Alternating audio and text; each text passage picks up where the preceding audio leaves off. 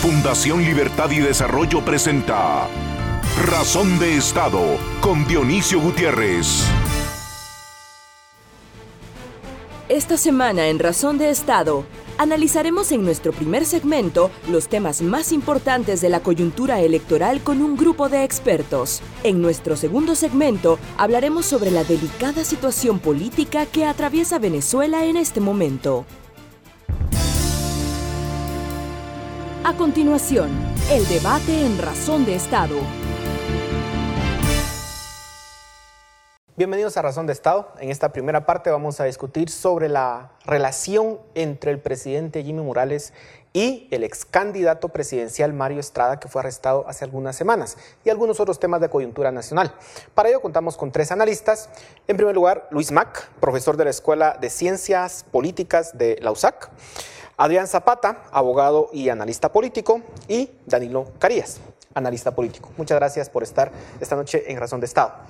Eh, comencemos hablando sobre este tema que ya lleva varias semanas, pero que cada vez se revelan nuevos detalles que ponen más dudas y más interrogantes. En primer lugar, eh, la reunión que se dio entre el presidente Jimmy Morales y Mario Estrada eh, días antes de que este último fuera arrestado en Estados Unidos, ha dado de qué hablar en el sentido de que el presidente dijo en su momento que esa reunión fue para hablar sobre un posible proceso de transición en caso que Mario Estrada ganara la presidencia. Luego, en esta semana, sale el ministro de Comunicaciones diciendo que en esa reunión él estuvo presente y que no se habló de nada sustancial ni nada relevante. ¿De qué fue esa reunión?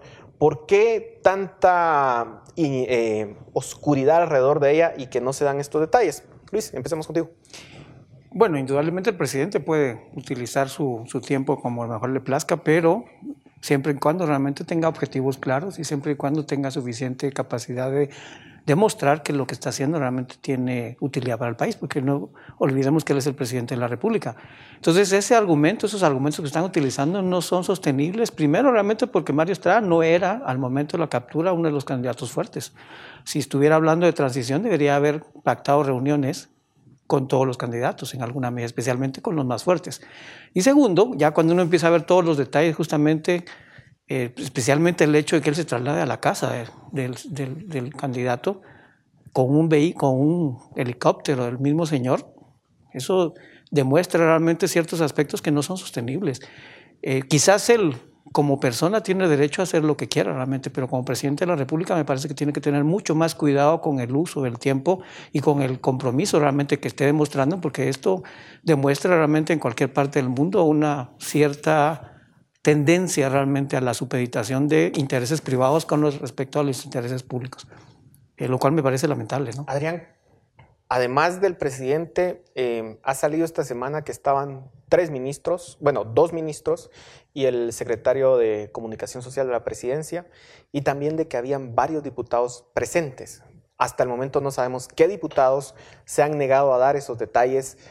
¿Cómo interpretar que una persona que es arrestada en Estados Unidos por narcotráfico se estaba reuniendo ni más ni menos que con el presidente, con dos de sus ministros, con un secretario y con varios diputados. ¿Qué nos dice eso? Bueno, evidentemente es, es, complejo, es preocupante, sumamente preocupante. Yo creo que al margen de lo que se evidencia o lo que se deja ver con, eh, cuando se, se demuestra la presencia del presidente o la visita que el presidente le hace a un candidato, eh, ya era sumamente preocupante, sobre todo porque, como decía Luis, no es normal que si fuera una dinámica oficial, el presidente sea quien visite a alguno de los candidatos.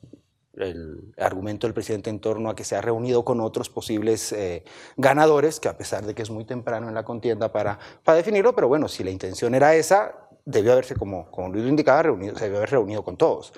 Ojo, se había reunido con, algunos otros, pero ellos lo negaron. Pero ojo, también algunos dijeron que sí, pero siempre en un entorno de casa presidencial o en el palacio, es decir, en, una dinámica oficial. Aquí lo preocupante es la forma y en efecto la oscuridad y el hermetismo con el que se ha manejado el tema. Pero más preocupante aún es lo que sucede en días recientes cuando se evidencia también el nivel de cercanía que tiene o los, lo beneficiado que es el señor Estrada con un aparato de seguridad institucional que le, que le provee el Ministerio de Gobernación.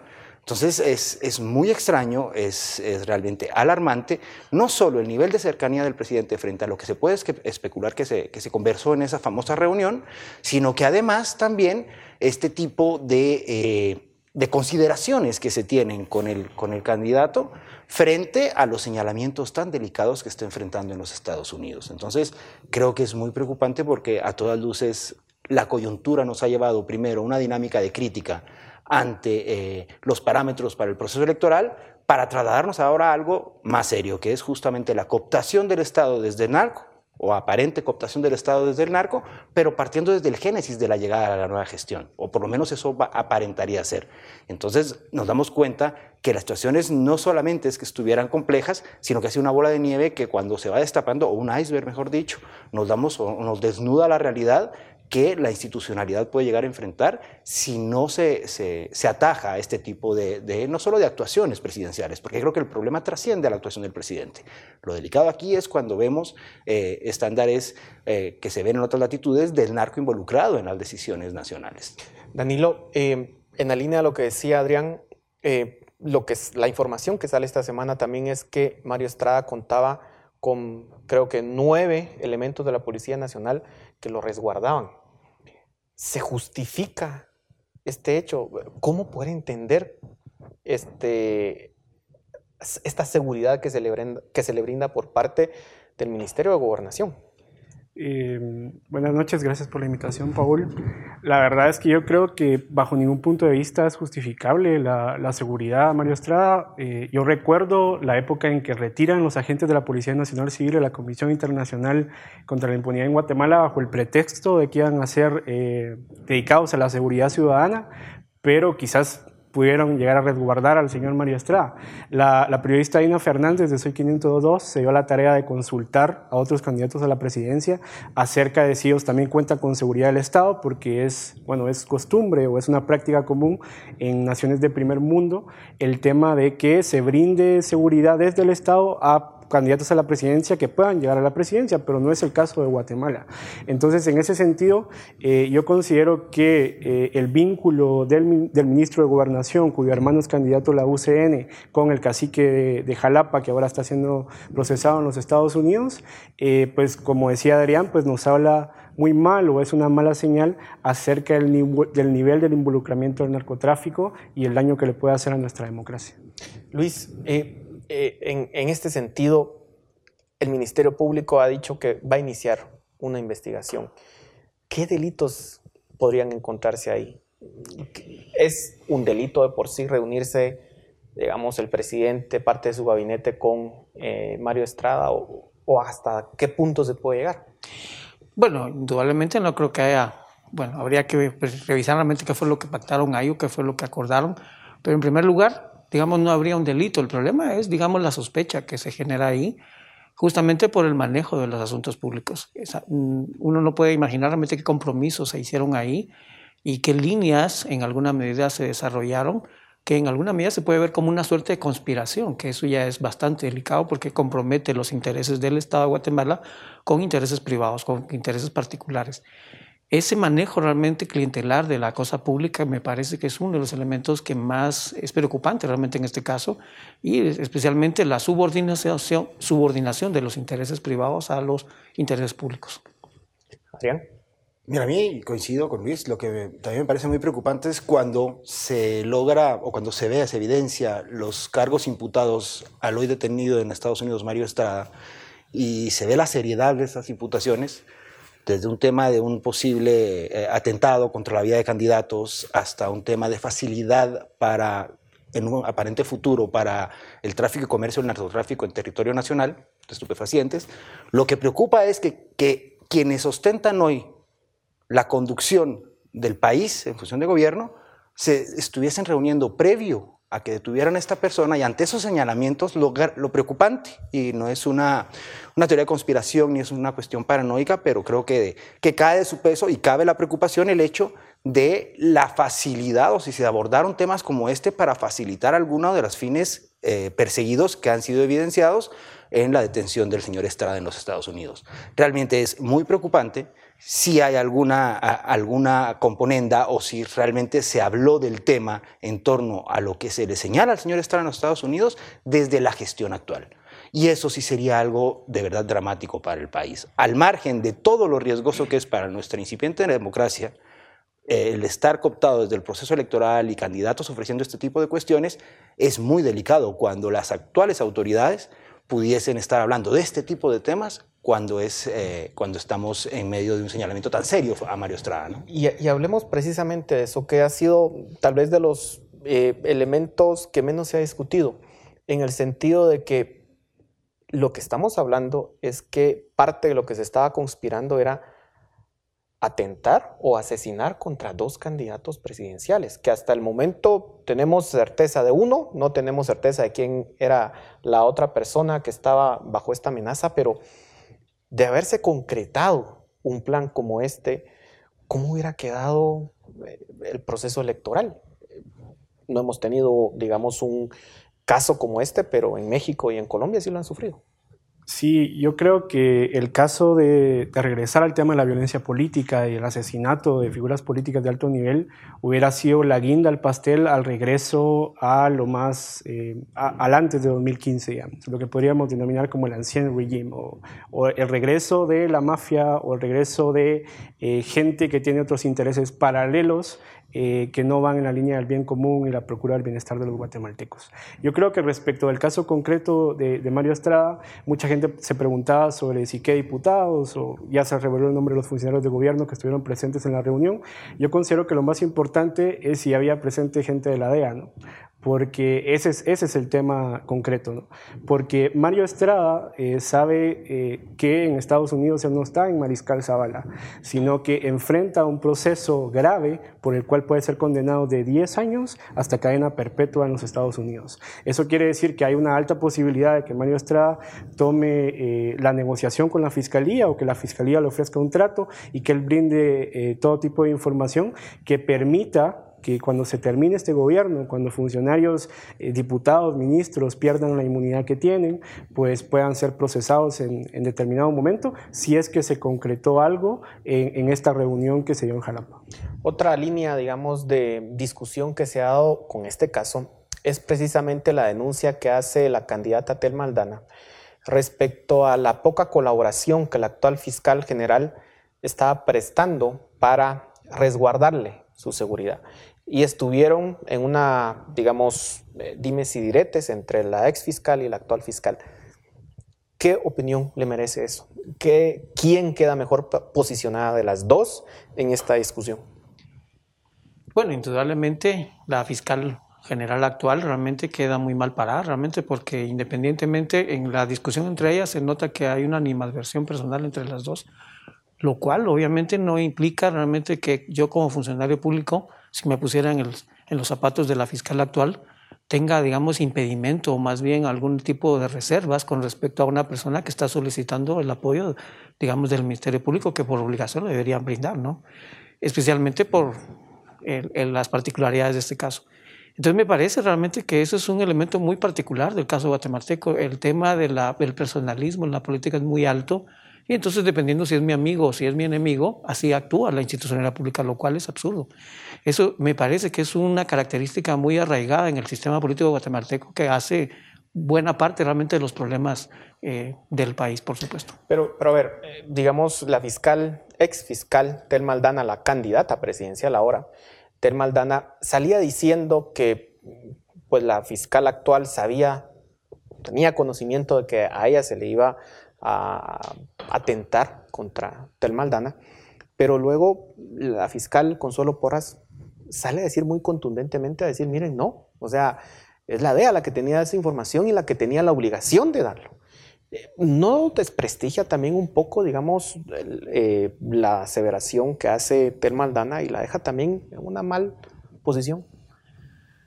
Sí, es probable también realmente. El, punto realmente, y aquí el, tema central me parece también que en el caso de Telma, ella queda hasta cierto punto cuestionada, porque está utilizando este caso como un mecanismo para, no solo para llamar la atención, sino para elevar su perfil político y electoral, por supuesto. lo cual sí, también la deja medio mal para ella, creo yo. Adrián, todo esto, ¿qué efectos tiene para el proceso electoral? Mira, Paul, yo, yo de verdad al principio cuando arrancamos la campaña, los análisis de coyuntura y lo preocupante era justamente el tema de que nuestro destino en la urna iba a ser lejos de, definido, como va la redundancia, por, la voluntad popular, evidenciaba y desnudaba la, debilidad de nuestras organizaciones políticas y trasladaba esa responsabilidad a las Cortes. Pasamos, ¿qué? Tres semanas, tal vez un poco más, incluso previo a la, a la apertura de, o el inicio de la campaña, hablando de esto. Y era realmente dramático que las organizaciones políticas tuvieran una deuda tan grande frente a, su rol, a, su rol eh, esencial. Ahora muta para peor. Eh, y nos encontramos ante una posible o un riesgo muy serio, después de lo que pasa con, el candidato Estrada, de que, de que, no solo es un tema del abandono de, de la propuesta de proyectos serios frente a la conducción del Estado, sino encima es un tema de cooptación del narco o una aparente eh, dinámica bastante eh, aparentemente común, creo que las, en estas latitudes eh, no es algo nuevo, citaban ejemplos como Colombia con, temas de magnicidio obviamente, pero la cooptación desde el crimen organizado y en particular del narco a las estructuras de gobierno, lo que evidencia en este país ahora es que, caray, nos está pasando. O no sé si ya pasaba, pero por lo menos hoy la DEA desnuda esto en un, en un proceso en los Estados Unidos y creo que nuestras unidades y nuestras instituciones de control terminan dejando una, una deuda muy grande, o sea, al margen de, las diferencias que pueda tener la licenciada Aldana con la licenciada Porras, creo que lo que nos, nos debería preocupar mucho es el rol del Ministerio Público y del Tribunal Supremo Electoral, cada uno en el ámbito de su competencia, frente a hechos que, nos, que se evidencian en un proceso externo. Entonces, yo, yo, yo creo que entender nuestra coyuntura electoral después de ese abandono de la clase política para hacer su trabajo y de que esto fuera eh, uh, eh, tomado por las cortes cuando no era su esencia y mutar o, o, empeorar a esta aparente cooptación o este riesgo de cooptación por el crimen organizado y en particular del narco es algo que debería ponernos los pelos de punta. Y creo que, que tras una, tanto una, desvestirnos así de la realidad, creo que es indispensable Primero, un fortalecimiento institucional y segundo, la fiscalización permanente de la ciudadanía. La base, a mi juicio, sí está en lo que hemos permitido, en lo que hemos permitido que se conviertan nuestras instituciones eh, públicas. Aquí el punto es que tuvo que venir la DEA para poder develar esto. Eh, sin la participación de la DEA, Mario Estrada hubiera participado tal cual, como otras veces, eh, y al parecer, digamos, en una relación muy íntima con el narcotráfico. Realmente tenemos salida, Danilo. O sea, ¿cómo empezar ese proceso de transformación institucional que menciona Adrián? Eh, yo creo que la verdad todo esto es bastante nocivo para las instituciones como el Tribunal Supremo Electoral, las Cortes o el Ministerio Público, que son instituciones que en su esencia no están concebidas para depurar procesos electorales. O sea, mucha gente, sobre todo clase media urbana, esperaba, eh, exige mucho del tribunal, exige mucho al Ministerio Público, que la cese aquí, que la Corte Suprema allá, pero al final eh, lo que tenemos que pedirle ahora a las Cortes o este proceso de transformación institucional, eh, por allá reza un dicho que los problemas de la democracia se solucionan con más democracia, y es el tema acá de que la gente también tiene que despertar. O sea, en el sentido de, después de que la, Corte de Constitucionalidad aclare el tema de las candidaturas de Tel Maldana y de Sur Ríos, pues que los guatemaltecos tengamos claro y cuestionemos a nuestros candidatos sobre el tema del gran riesgo que tiene el narcotráfico para nuestra democracia y para nuestra sociedad. Claro, el Tribunal Supremo Electoral no tenía forma de conocer que Mario Estrada estaba en proceso como este, en dado caso tenía que haber sido el Ministerio Público, haber iniciado una investigación, el Ministerio de Gobernación, no sé, digamos, temas más de justicia más que electoral propiamente dicho. Pero hablemos en los minutos que nos quedan de este segmento sobre los temas que están pendientes en las Cortes, que es básicamente Suri Ríos y Termaldana. ¿Qué se puede esperar? ¿Qué decisiones pueden esperarse de ahí? Eh, y hablemos de escenarios. ¿Qué sucede si las Cortes decidan, deciden vetar a ambas? o de hecho puede ser que les permita a ambas correr. ¿Cómo queda el proceso electoral? Bueno, esa incertidumbre que proviene de las Cortes justamente genera un, aumenta la incertidumbre realmente electoral, que quizás la característica fundamental de este proceso justamente es el tema de la impredecibilidad del proceso. hay muchos elementos que se conjugan, tanto lo que hemos hablado anteriormente, que ya contamina el proceso electoral, como el tema de que ahora parece que las decisiones de las Cortes son mucho más importantes que el mismo proceso electoral, la misma reforma electoral que en alguna medida genera todo un escenario de transformación y de cambios que parece que se están terminando de procesar.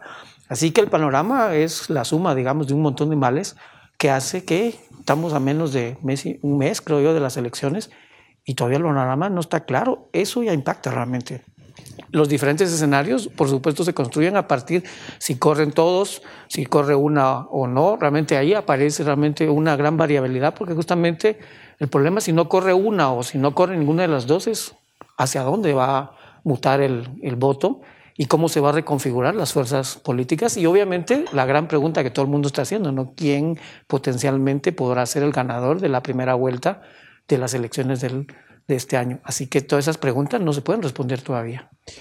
Claro, aquí el tema es, este ruido que se ha dado con las cortes le resta, y, pensemos un escenario en el cual, por ejemplo, se le veta a Tel Maldana y a Suri Ríos, que por cierto, Sandra Torres tiene igualmente problemas legales, pero pareciera que el caso contra ella va muchísimo más lento y lo más probable es que termine corriendo.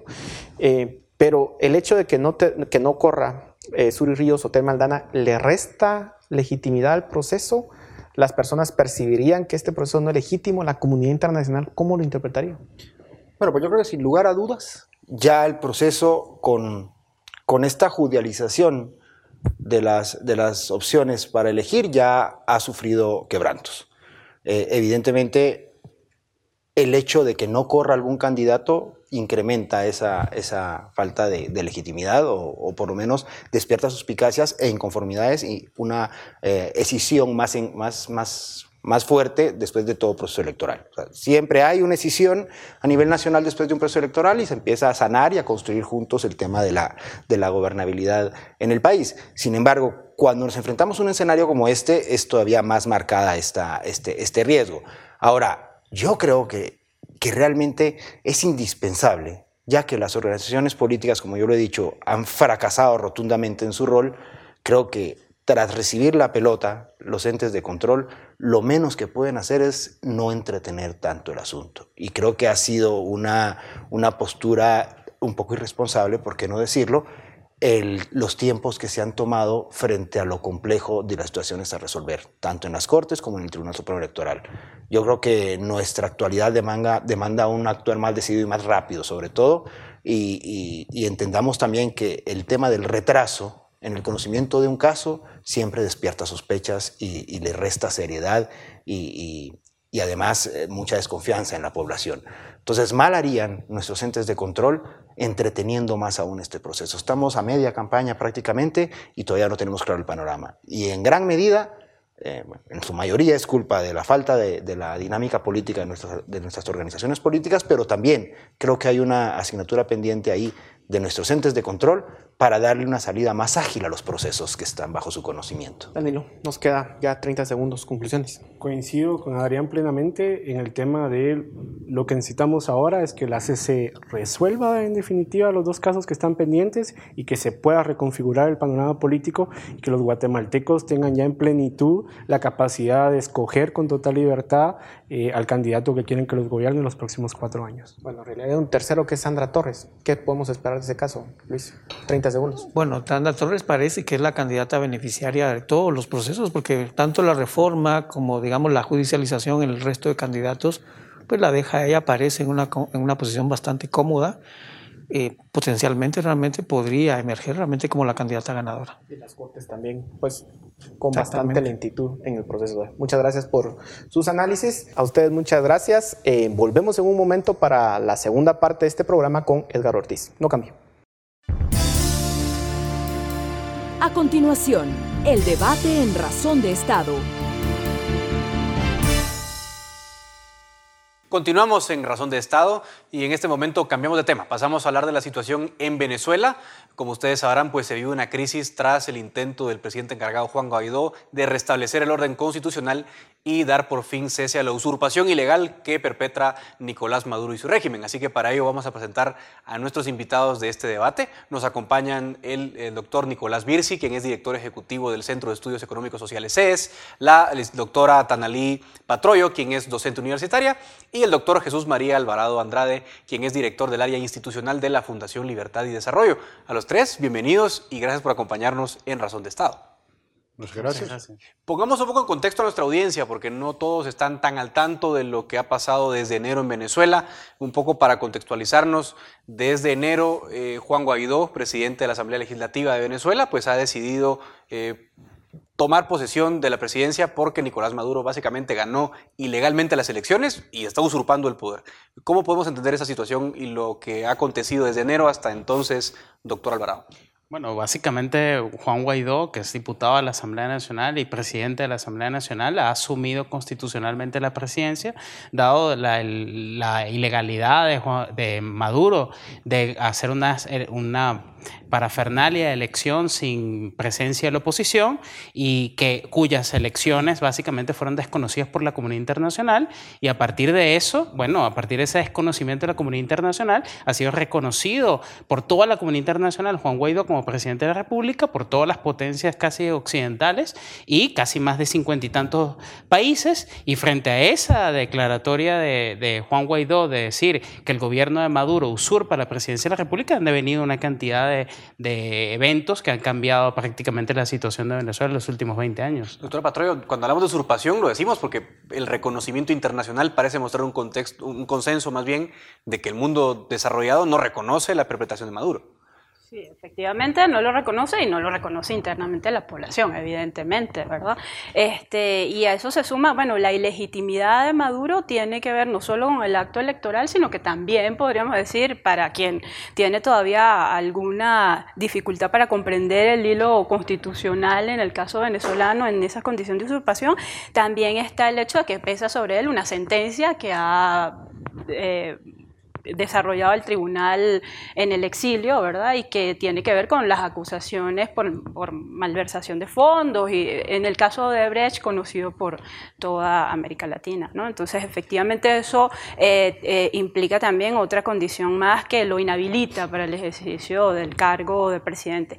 Pero eh, sobre todo el tema de la legitimidad interna, ¿verdad? En la medida en que no, no, no existe ni reconocimiento de la población ni políticas eh, que permitan decir que está gobernando en Venezuela Nicolás Maduro.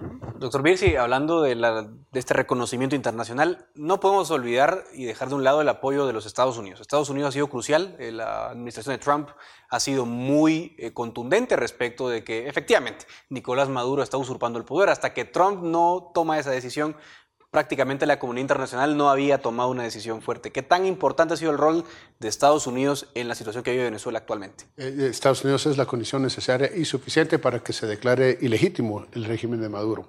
La, si no por la acción de la administración Trump, eh, sobre todo el Departamento de Estado liderado por Mike Pompeo y también con la asesoría de John Bolton, verdaderos halcones, usando la jerga de, las relaciones internacionales dentro del Departamento de Estado.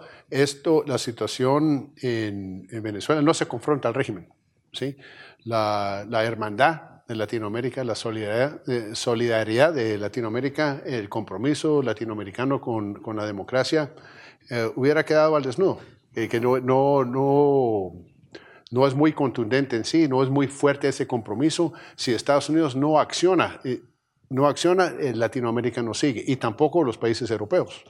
Hay que reconocer lo que se había dicho de cuando iba a llegar Donald Trump a la presidencia, que su primero iba a meter a Estados Unidos en un sinfín de guerras y que Estados Unidos iba a estar aislado. El, el, régimen que está aislado ahorita es el régimen de Maduro, porque ya la mayoría de las democracias de Latinoamérica han declarado eh, a favor de eh, reconociendo a Guaidó y también en Europa, la mayoría de los países europeos, si bien no la Unión Europea. Ahora, pongámonos ya en el presente, ¿no? Hablamos un poco del, del, historial detrás de lo que está pasando en Venezuela, pero concretamente para este 1 de mayo había convocado a una, un alzamiento, una protesta, digamos, Juan Guaidó, y ayer, 30 de abril, pues ya hay un adelanto Hay una liberación muy importante, simbólicamente muy importante, la de Leopoldo López.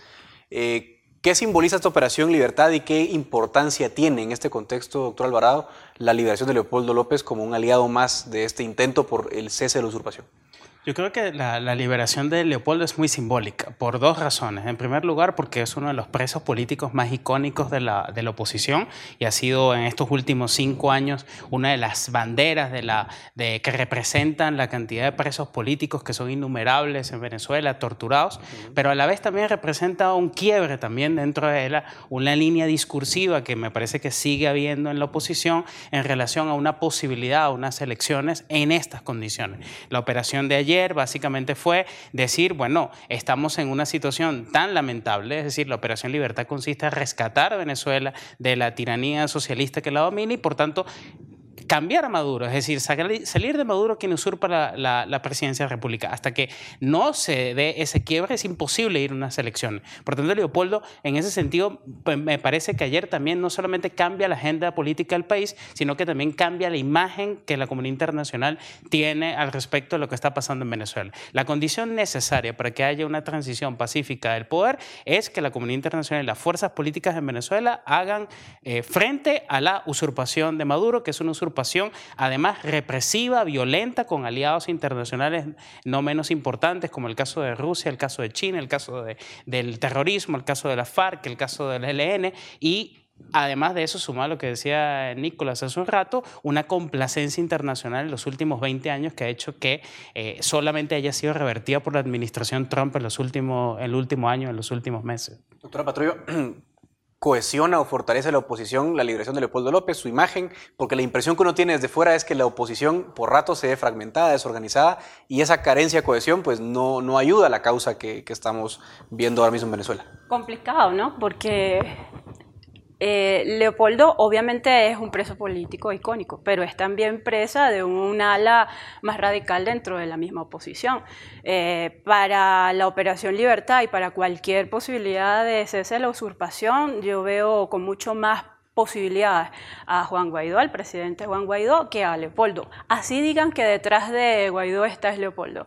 Pero Leopoldo pertenece a un grupo más eh, inclinado hacia una visión más radical y esta lectura de estos meses con relación a cómo entender las, las fuerzas dentro de la oposición desde que Juan Guaidó asume el poder hasta este momento es precisamente ir construyendo en la oposición una visión más eh, de centro incluso frente a ese radicalismo en el cual se supone que la intervención extranjera y la presencia de Estados Unidos resolvería todos los problemas.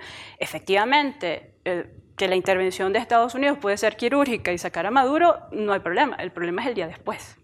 El problema y, para lo que necesitas una oposición organizada y una oposición cohesionada es para el día después, no para el día en el que se diera una eventual intervención que, que, yo no apoyaría, ¿no? en lo personal por mis valores democráticos. Pero en ese, en ese supuesto, en esa situación, el problema es con qué oposición y con qué organicidad de oposición se va a contar para el día siguiente. ¿no?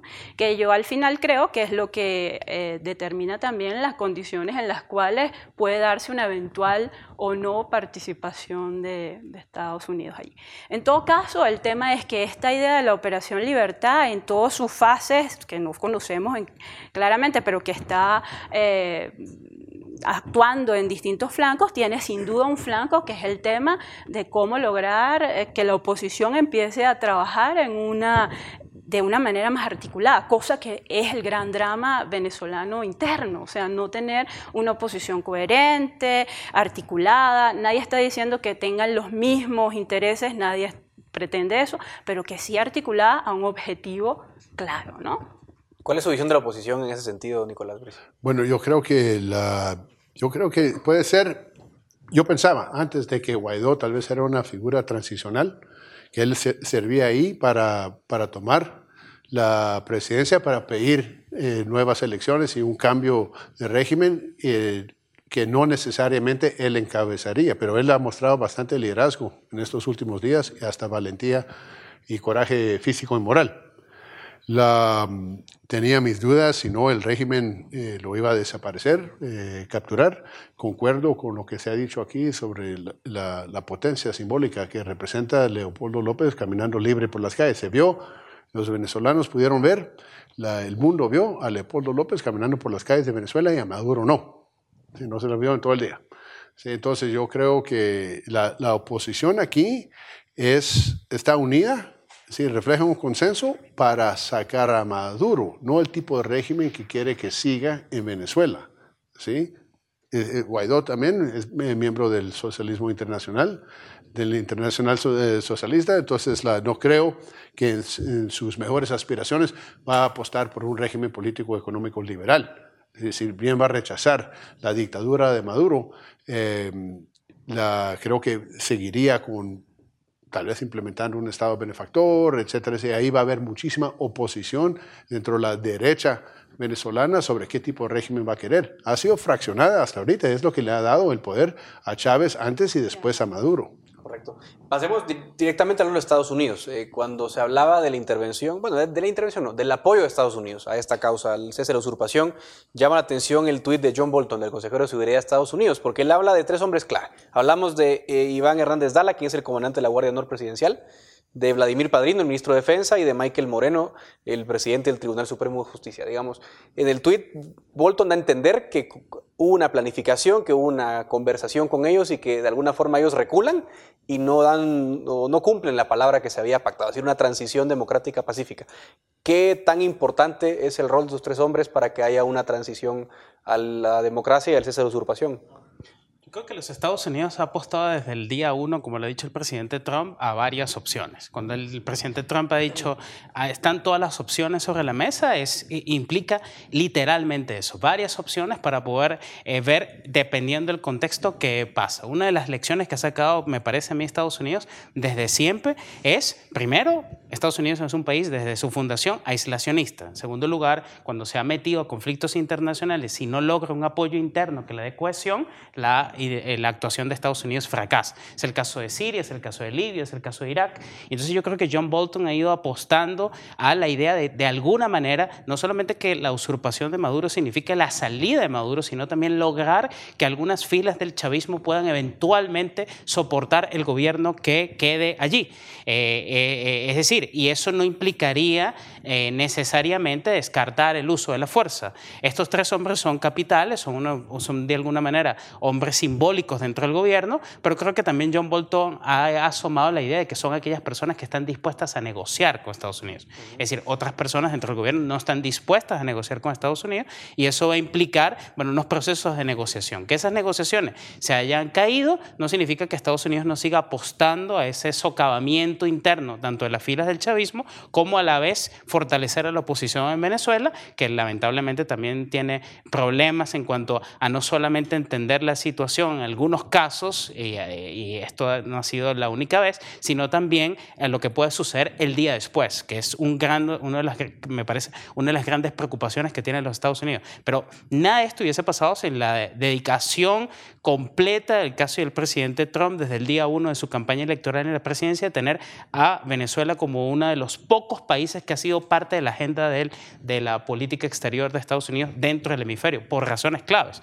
Es decir, tanto el socialismo como el problema eh, del narcotráfico, como la amenaza terrorista, como además la situación de alianzas que tiene Venezuela con Cuba, Nicaragua y otros países en la región. Entonces yo creo que ese contexto también geopolítico hace que Estados Unidos constantemente esté muy preocupado por la situación. ¿no? Elliot Abrams dijo ayer, el enviado especial de Estados Unidos para Venezuela, que quienes estaban negociando la salida de Maduro, leo textualmente, apagaron hoy su celular. O sea que sí da la sensación de que hay una ruptura en esas conversaciones de las que hablaba el doctor Alvarado.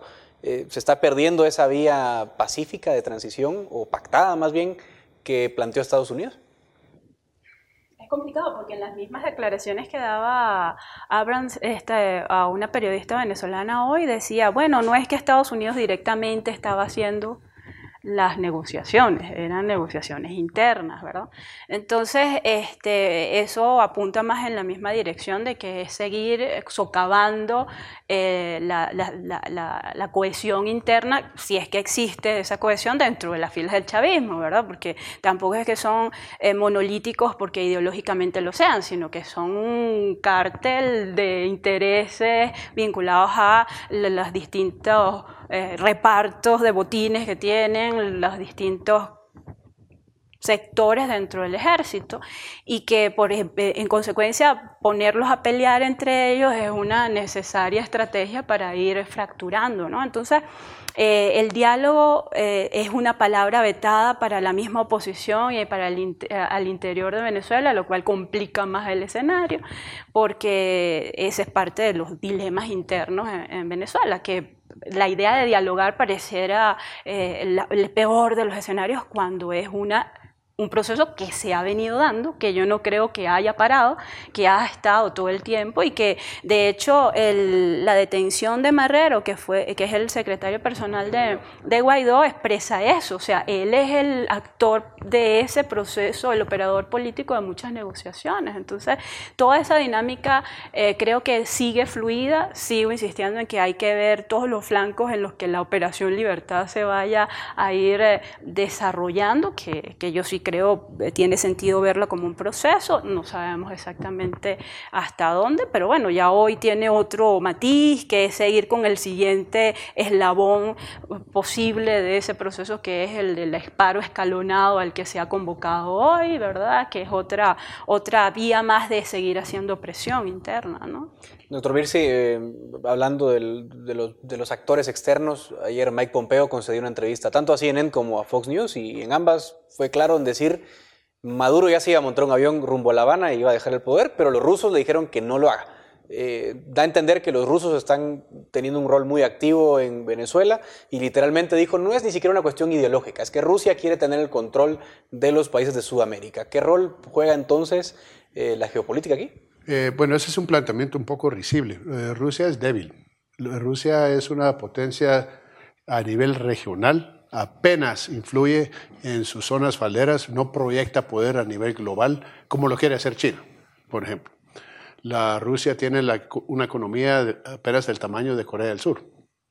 Y no puede, tiene un portaavión y si entra en conflicto con Estados Unidos, en su esfera de influencia lo va a perder. La, lo, que tiene Rusia, lo que puede contar es con el, el hábil liderazgo oportunista de, Vladimir Putin. Entonces aquí lo que están haciendo es tentando con Estados Unidos en, la esfera de influencia, para no decir patio trasero de Estados Unidos y en Venezuela, pero lo que el error que ha cometido Maduro es eh, juntar los tres, las tres pesadillas de la política exterior de Estados Unidos, el terrorismo islámico, el narcotráfico y el socialismo. Tal vez con alguna de esos dos ¿sí? Eh, podría coexistir Estados Unidos, pero no los tres juntos. Ya, ya son varios años eh, donde se oye que aterrizan aviones no registrados de Irán, con saber qué contenido, que están emitiendo documentos falsos, a personas de Medio Oriente y se van, ahí se pasan por toda Latinoamérica en la esfera de influencia otra vez de Estados Unidos. Ahora, yo no creo que Rusia, eh, si, yo lo veo de otra manera, si Mike Pompeo dijo eso, ya el lenguaje, ya las declaraciones que se han dado, es imposible que Estados Unidos dé marcha atrás. Imposible. ¿Sí? Que Estados Unidos haya...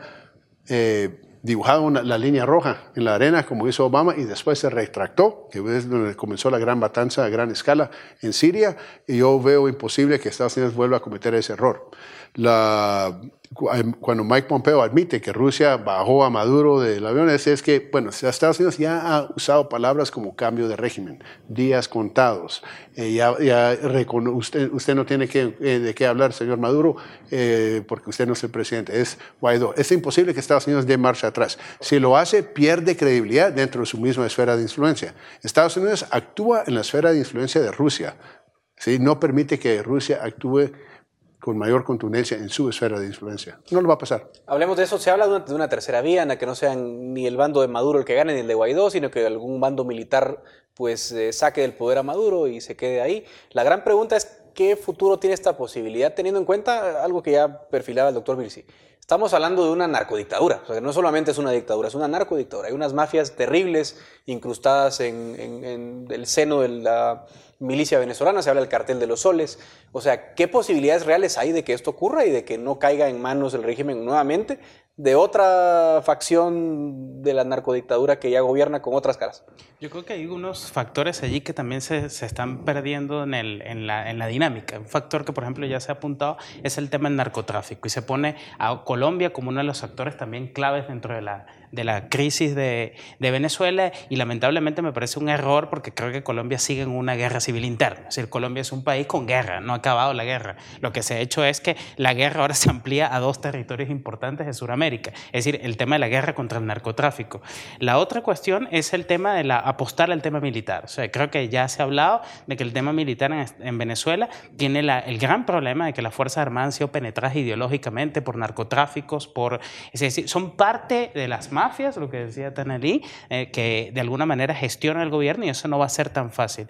Y el otro punto que creo que es también bastante simbólico, como el caso de Guaidó, es que como el caso de López, es el caso de Guaidó. Guaidó fue una gira por toda Latinoamérica, pero no fue a la Casa Blanca.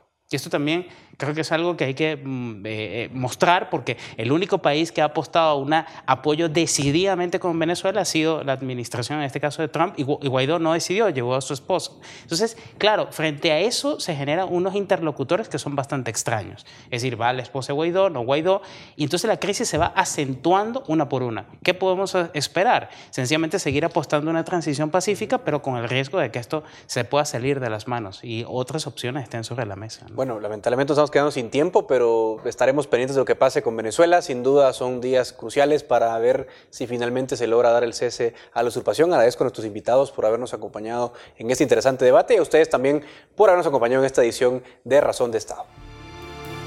Razón de Estado con Dionisio Gutiérrez es una producción de Fundación Libertad y Desarrollo.